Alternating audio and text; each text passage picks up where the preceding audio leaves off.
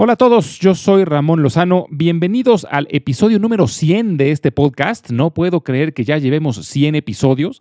Hoy vamos a hablar de los eventos más relevantes que movieron a los mercados financieros en Estados Unidos en la semana laboral que terminó el viernes 20 de octubre de 2023. En la idea de la semana vamos a hablar de Levi's y en la sección educativa vamos a hablar sobre una iniciativa llamada ChargeScape. Además, para festejar estos 100 episodios, al final les voy a platicar de un nuevo complemento que tenemos de este podcast que espero les guste.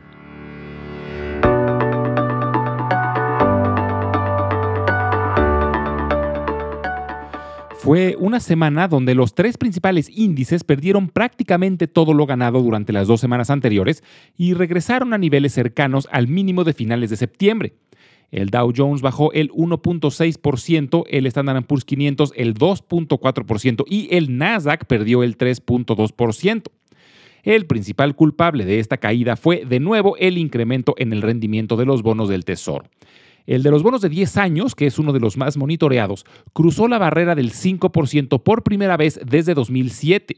Y como hemos platicado anteriormente, es probable que lleguen a subir hasta rondar el 5.5%, que es el nivel actual de las tasas de interés impuestas por la Fed. Históricamente así ha sucedido. No se espera que suban mucho más de ese nivel, ya que no es común que pase.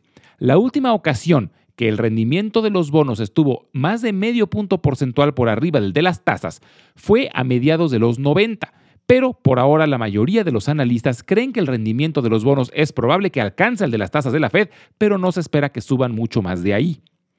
Donde se está centrando el debate es sobre si la Fed va a tener que subir las tasas aún más, lo que sí arrastraría el rendimiento de los bonos.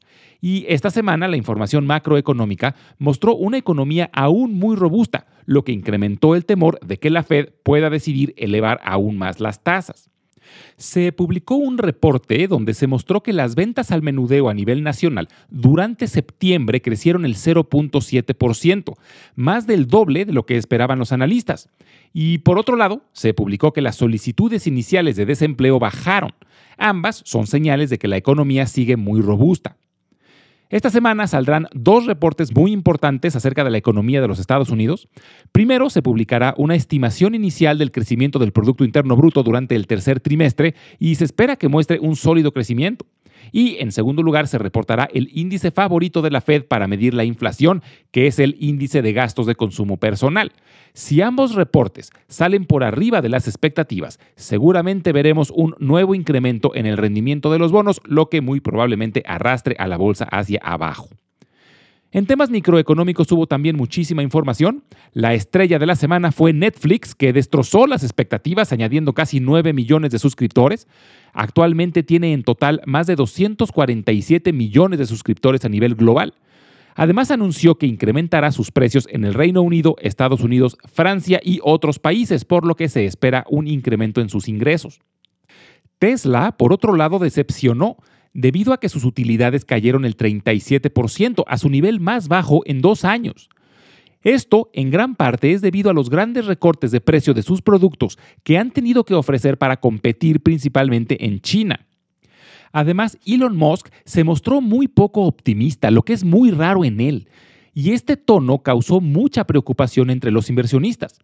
Dijo que ve un panorama muy complicado en el corto plazo, además de que mencionó que están teniendo enormes retos para lograr la producción a escala de su pickup, la llamada Cybertruck, que anunciaron con bombo y platillo hace cuatro años. Supuestamente ya el próximo mes empiezan las entregas de los primeros pedidos. Las financieras que reportaron durante la semana tuvieron resultados mixtos. La banca tradicional tuvo buenos resultados. Bank of America y Bank of New York Mellon reportaron mejor de lo esperado. También American Express tuvo un muy buen trimestre, mostró que los consumidores siguen usando sus tarjetas de crédito a un muy buen nivel.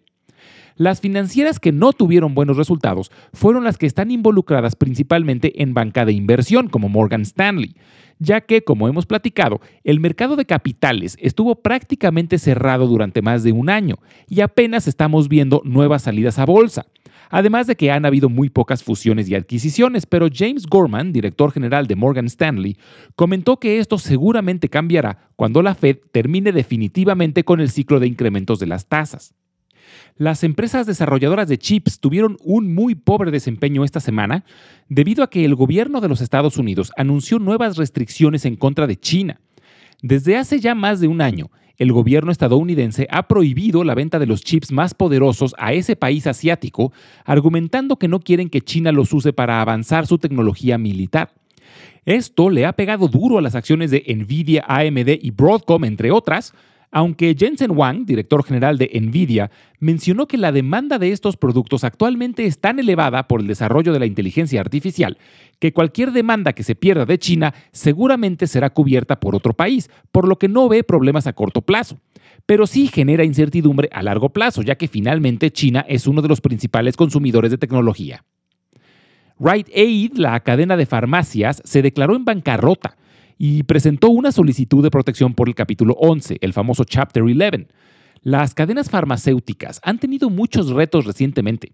Entre el robo hormiga, que ha crecido enormemente en todas las cadenas de retail, y la enorme competencia que han tenido de tiendas online, Rite Aid sufrió pérdidas por más de mil millones de dólares en unos cuantos meses.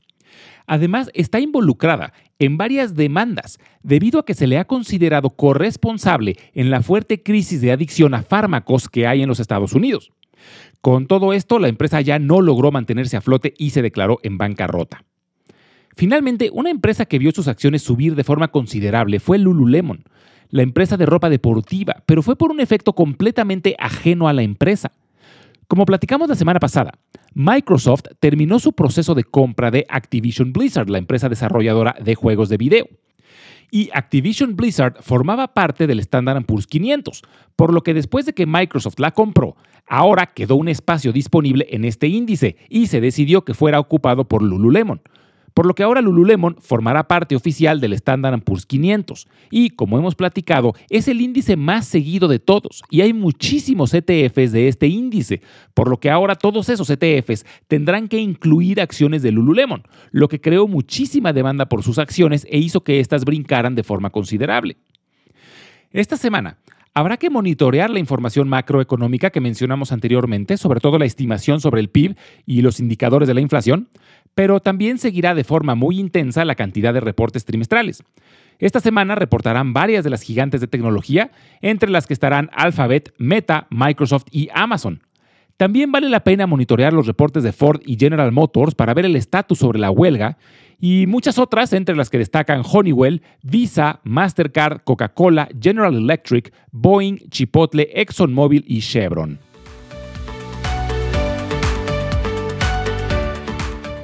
En la idea de la semana, vamos a hablar de Levi Strauss, mejor conocida como Levi's. Su símbolo es LEVI.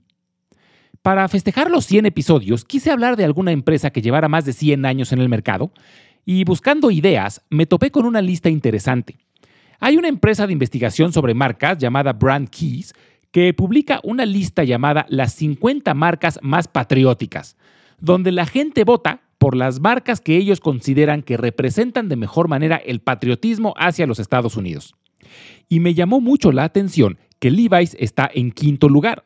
Ya hemos hablado en este podcast de las primeras cuatro, que son Jeep, que pertenece al grupo Stellantis, Disney, Ford y Coca-Cola y me pareció buena idea hablar de la quinta, que es Levi's. Levi Strauss fue un inmigrante judío nacido en Alemania que emigró de Bavaria a California en 1853, justo durante la fiebre del oro de la que hablamos la semana pasada. Abrió una tienda en San Francisco donde vendía ropa y otros accesorios personales. Por otro lado, Jacob Davis, otro inmigrante judío pero proveniente de Letonia, era un sastre que comúnmente compraba tela en la tienda de Levi para reparar pantalones rotos de sus clientes. Se dio cuenta que los pantalones de las personas que trabajaban en las minas solían romperse en puntos específicos donde había más desgaste, como las orillas de los bolsillos. Y se le ocurrió la idea de usar remaches de cobre para reforzarlos, pero no tenía los recursos para patentar su idea, por lo que le ofreció a Levi asociarse con él, solicitar una patente y fabricar pantalones reforzados. La patente fue aprobada el 20 de mayo de 1873 y así nació oficialmente el primer pantalón remachado de Levi's y empezó la producción de lo que al día de hoy es la prenda de vestir más fabricada de la historia, los famosos blue jeans o pantalones de mezclilla, también llamados pantalones vaqueros en algunos países. Levi Strauss nunca se casó ni tuvo hijos y falleció en 1902, y quien heredó su negocio fue su sobrina Elise, quien se casó con una persona llamada Walter Haas, y ellos fueron quienes continuaron con el negocio. Inicialmente, los pantalones de Levi's únicamente eran usados por trabajadores del oeste de los Estados Unidos, principalmente leñadores, vaqueros, mineros y ferrocarrileros. Pero a partir de los años 50 empezaron a volverse populares entre algunos jóvenes, principalmente los rockeros y los hippies. Poco a poco empezaron a experimentar con estilos más casuales y a partir de los años 60 la empresa tuvo un gran crecimiento. Salió a bolsa en 1971 pero 14 años más tarde, la familia Haas recompró todas las acciones y de nuevo se convirtió en empresa privada. Y fue hasta 2019 que se decidió volver a hacerla pública a través de una nueva salida a bolsa. Desde entonces, sus acciones no han tenido el mejor desempeño. Salieron a bolsa alrededor de los 20 dólares, llegaron a un máximo de 30 en 2021, pero el bear market que empezó el año pasado ha sido muy severo con toda la industria relacionada a la ropa y las acciones de Levi's llegaron a estar abajo de los 13 dólares y no han recuperado demasiado terreno, aún están abajo de los 15 dólares. Levi's no es una empresa con crecimiento acelerado. La razón por la que vale la pena tenerla en el radar es justamente porque sus acciones cayeron de forma muy estrepitosa y en promedio los analistas consideran que actualmente sus acciones están subvaluadas, por lo que pueden representar una buena oportunidad a largo plazo además de que pagan un muy buen dividendo, actualmente rinde más del 3%.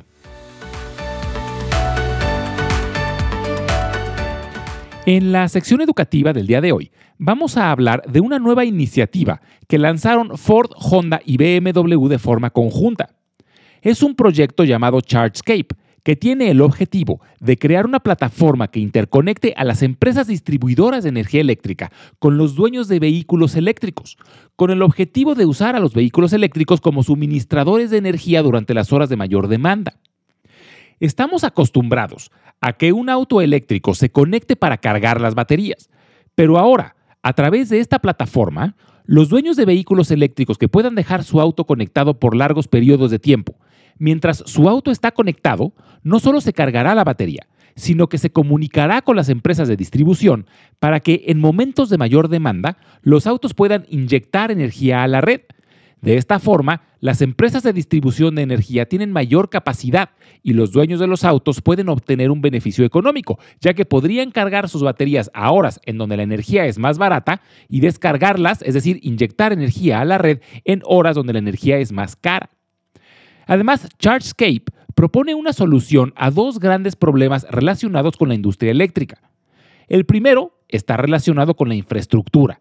El hecho de que los autos eléctricos se estén volviendo cada vez más populares ha generado grandes retos debido a que la demanda de energía eléctrica ha crecido enormemente. Esto requiere mayor generación y capacidad de transmisión. Pero si ahora se logra tener una red de autos interconectados, efectivamente lo que estaríamos teniendo es una red de baterías que pueden servir de respaldo para el momento en que la demanda sea mucho mayor. Otro problema que esta iniciativa ayudaría a resolver es el de la intermitencia de las energías renovables. Es bien sabido que el principal problema de la energía solar y la eólica es su intermitencia, pero poner bancos de baterías para poder almacenarla es muy costoso. Pero si esta iniciativa es exitosa, se podrían usar los autos eléctricos como ese respaldo de baterías para poder almacenar la energía proveniente de fuentes de generación intermitentes. Entonces, se está proponiendo un ganar, ganar, ganar. Por un lado, las empresas automotrices se beneficiarían al poder ofrecer productos de mayor valor para los usuarios y por lo tanto tener más argumentos de venta. Las empresas distribuidoras de energía eléctrica se beneficiarían al no tener que crecer la infraestructura de generación y transmisión de forma tan urgente. Y finalmente, los usuarios se beneficiarían al poder obtener beneficios económicos al momento en que su auto esté inyectando energía a la red eléctrica. Todo esto tiene también el beneficio añadido de que tiene el potencial de ayudar al medio ambiente al poder aprovechar de mejor manera las energías intermitentes como la solar y la eólica. Charscape es en esencia una nueva empresa, donde los dueños son Ford, Honda y BMW en partes iguales, y se espera que entre en operación el próximo año. Aún está en su tierna infancia, pero es sin duda una empresa que propone una nueva tecnología y que puede ser muy revolucionaria, y por eso me pareció interesante conocerla. Antes de terminar este capítulo, como les comenté al inicio, hay un nuevo complemento al podcast que quería platicarles, y son videos educativos que estamos subiendo a YouTube. Para quienes hayan empezado a escuchar el podcast recientemente o si alguien quiere escuchar de nuevo la sección educativa de episodios anteriores, lo pueden hacer directamente en el podcast. Todos los episodios tienen su estampa del momento donde empieza la sección educativa para que puedan acceder de forma más rápida. Pero otra opción es la de ver los videos que estamos subiendo a YouTube, donde además el formato de video se presta mucho para poder explicar las cosas de forma más clara. Entonces los invito a ver estos videos educativos que estaremos subiendo. Mi objetivo es subir por lo menos uno al mes y en YouTube los pueden encontrar en nuestro canal buscándolo como Invertir en la Bolsa Podcast. También les voy a dejar una liga al canal en la descripción de este episodio. Y quería pedirles a quien se anime a ver los videos si me pueden dejar algún comentario en el video con su retroalimentación para ver qué les parecen, si les gustan o si tienen alguna recomendación de cómo mejorarlos o sobre algún tema en específico que quisieran que toquemos, se los agradeceré muchísimo. Y finalmente quería platicarles que estoy estrenando micrófono. Le quiero agradecer a mi hermano José Antonio que me lo regaló. Está súper pro. Ojalá se haya escuchado mejor este episodio, aunque apenas lo estoy aprendiendo a ecualizar. Espero poco a poco ir mejorando la calidad de audio. Muchas gracias de verdad por acompañarme en estos primeros 100 episodios. Y ahora sí, como siempre, les recuerdo que las transcripciones de todos los episodios las estaremos subiendo al blog invertirenlabolsa.substack.com, al que pueden también acceder directamente desde la página www.ramonlog.com. Y si si lo prefieren, estaremos subiendo los audiogramas a YouTube, donde los pueden encontrar como Invertir en la Bolsa Podcast. Finalmente les dejo mi correo electrónico por si tienen alguna duda, comentario o sugerencia. Es ramonlog.yahoo.com. Muchas gracias y nos escuchamos en el próximo episodio.